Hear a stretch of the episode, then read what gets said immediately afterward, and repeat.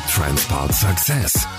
Die Zukunft des Bulli. Ich bin Thorsten Tromm. Willkommen zu einer neuen Folge dieses Podcasts. In der ersten Folge haben Thomas Sedran und ich unter anderem darüber gesprochen, was die Transformation für Volkswagen Nutzfahrzeuge bedeutet und warum sie nötig ist. Falls du diese verpasst hast, überall wo es Podcasts gibt, kannst du die Folge nachhören. Heute geht es unter anderem um die geplante Zusammenarbeit mit Ford. Also, willkommen im Projekthaus Mobile Online-Dienste in Hannover. Und schon wieder bei Thomas im Wohnzimmer. Hallo Thomas, grüß dich. Hallo Thorsten, grüß dich. Das hätte sich vor 15 Jahren kein Mensch vorstellen können. Die beiden großen Akteure im leichten Nutzfahrzeugsegment, die machen jetzt gemeinsame Sache. Ich verrate mal ein Geheimnis. Wir hatten schon zwei Ehen hinter uns, die Ford-Leute und wir. Ich weiß, der Charan und der Galaxy. Ja, und davor in Südamerika war mal eine Firma, Autolatina. Ja, und für uns ist es nicht das erste Mal, dass wir zusammenarbeiten und sagen wir natürlich in der Anbahnung von den, diesen Gesprächen, äh, da hatte ich natürlich auch mal gefragt, bei den Leuten, die hier noch arbeiten, die bei den ersten beiden Ehen dabei waren, die dann ja geschieden wurden, ne? wie ist es denn so mit denen? Ja, und was mich echt überrascht hat, also normalerweise, wenn man so geschieden ist, da spricht man ja nicht so wirklich gut über den anderen. Es gibt ganz wenige Fälle, ja. Ich spreche da aus eigener Erfahrung. Und ähm,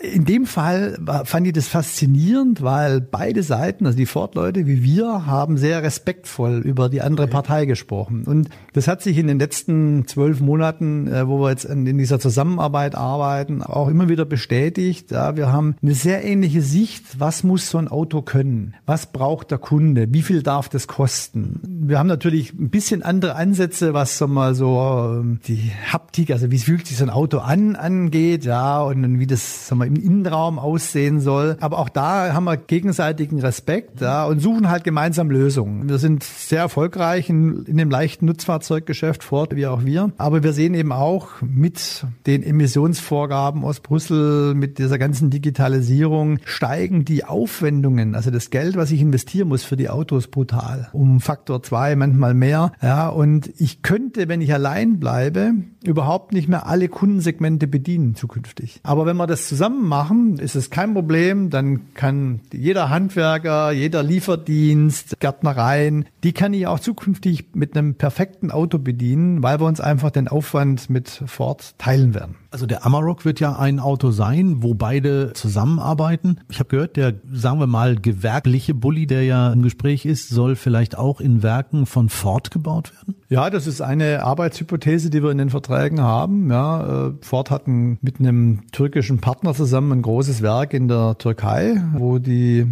sehr gute und auch sehr günstige Autos bauen. Ja, aber jetzt mal ganz ehrlich, hallo, der Bulli, ja, das ist das Auto, was zu diesem Werk in Hannover gehört. Der kommt jetzt aus einem Ford-Werk, warum nicht, meinetwegen, wenn er schon irgendwo anders hin muss, warum kommt er nicht aus Polen, warum nicht aus Poznan oder Brezhnev? Ich glaube, der Produktionsstandort selber spielt nicht die Rolle. Wir haben ja auch Autos von anderen Konzernmarken, die aus Südeuropa kommen, wo jeder sagt, das ist eine rein deutsche Marke, ja.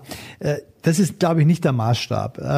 In der Kooperation mit Ford geht es darum, dass wir die Kapazitäten, die wir in der Entwicklung, in der Beschaffung, aber vor allen Dingen in der Produktion bereits haben, in Polen und in der Türkei, optimal nutzen. Wir haben eben auch in den Analysen festgestellt, so ein Kastenwagen, ne, so, ein, so ein einfacher, weißer Kastenwagen aus Hannover, mit dem verdiene ich kein Geld. Überhaupt kein Geld. Ja. Obwohl da so viele von auf den Straßen rumfahren. Obwohl da heute so viel auf den Straßen rumfahren, aber wenn ich den halt, sagen wir, aus einem Niedriglohnland wie Türkei besorgen würde, ja, dann wird das wieder interessant. Deshalb glauben wir, wenn wir zusammengehen, haben wir alle drei Werke bis unter die Dachkante ausgefüllt. In Polen die beiden Werke von uns, wie auch das Werk in der Türkei. Ja, und gleichzeitig haben wir ja für Hannover aus meiner Sicht eine super Fahrzeugpalette, die wir dann hier fertigen werden. Und ich bin da der Überzeugung, dass das für Hannover ehrlich gesagt auch der einzig richtige Weg ist. Unsere Autos sind ja nicht billig. Also ein Multivan, der kostet ja richtig Geld der begeistert viele Menschen. Da brauchst du eine besondere Liebe zum Detail, ja, die die Leute am Band haben oder wenn wir in die California-Fertigung gehen, wie die da diese Dächer da zusammen machen. Hammer.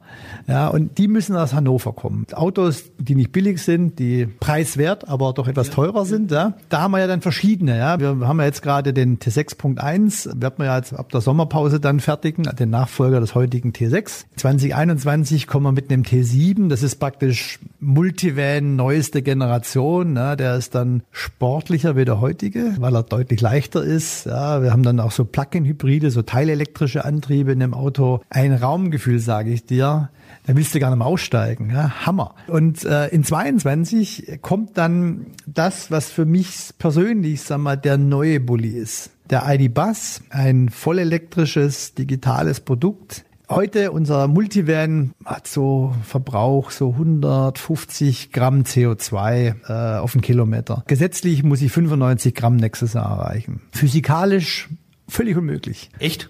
Ja, ein Auto in der Größe, mit der Stirnfläche, mit dem Gewicht, das kann man nicht unter 140 fahren. Ja. Was macht man denn dann? Sag mal, 2025 geht der Grenzwert auf 67 Gramm runter. Deshalb, du musst rein elektrisch fahren mit Grünstrom. Okay, das ist dann der ID-Bus. Genau. Deshalb, das ist der Bulli der Zukunft. Der erste, der T1, ne? Das war ja ein super Auto, weil der auf seiner Länge von, was war das, 450, 460, das war ja eigentlich nur so ein bisschen vorne so ein Sitz mit, mit dem Lenkrad, ja, und dann hast, ansonsten hast du nur Ladefläche gehabt. Hast auch, sag mal, dann, was ich, jede Menge Menschen reingekriegt, damals musste man die Sitze noch nicht so dick machen.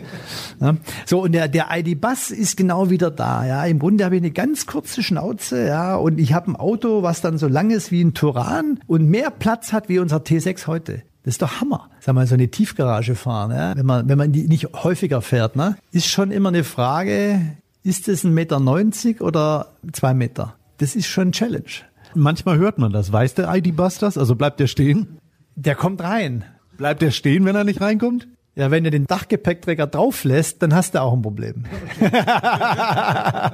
Was noch cooler ist, ja, das Auto hat dann bis zu 225 kW Leistung. Das heißt 0 auf 100 unter 5 Sekunden. Egal wie viele Leute drin sitzen.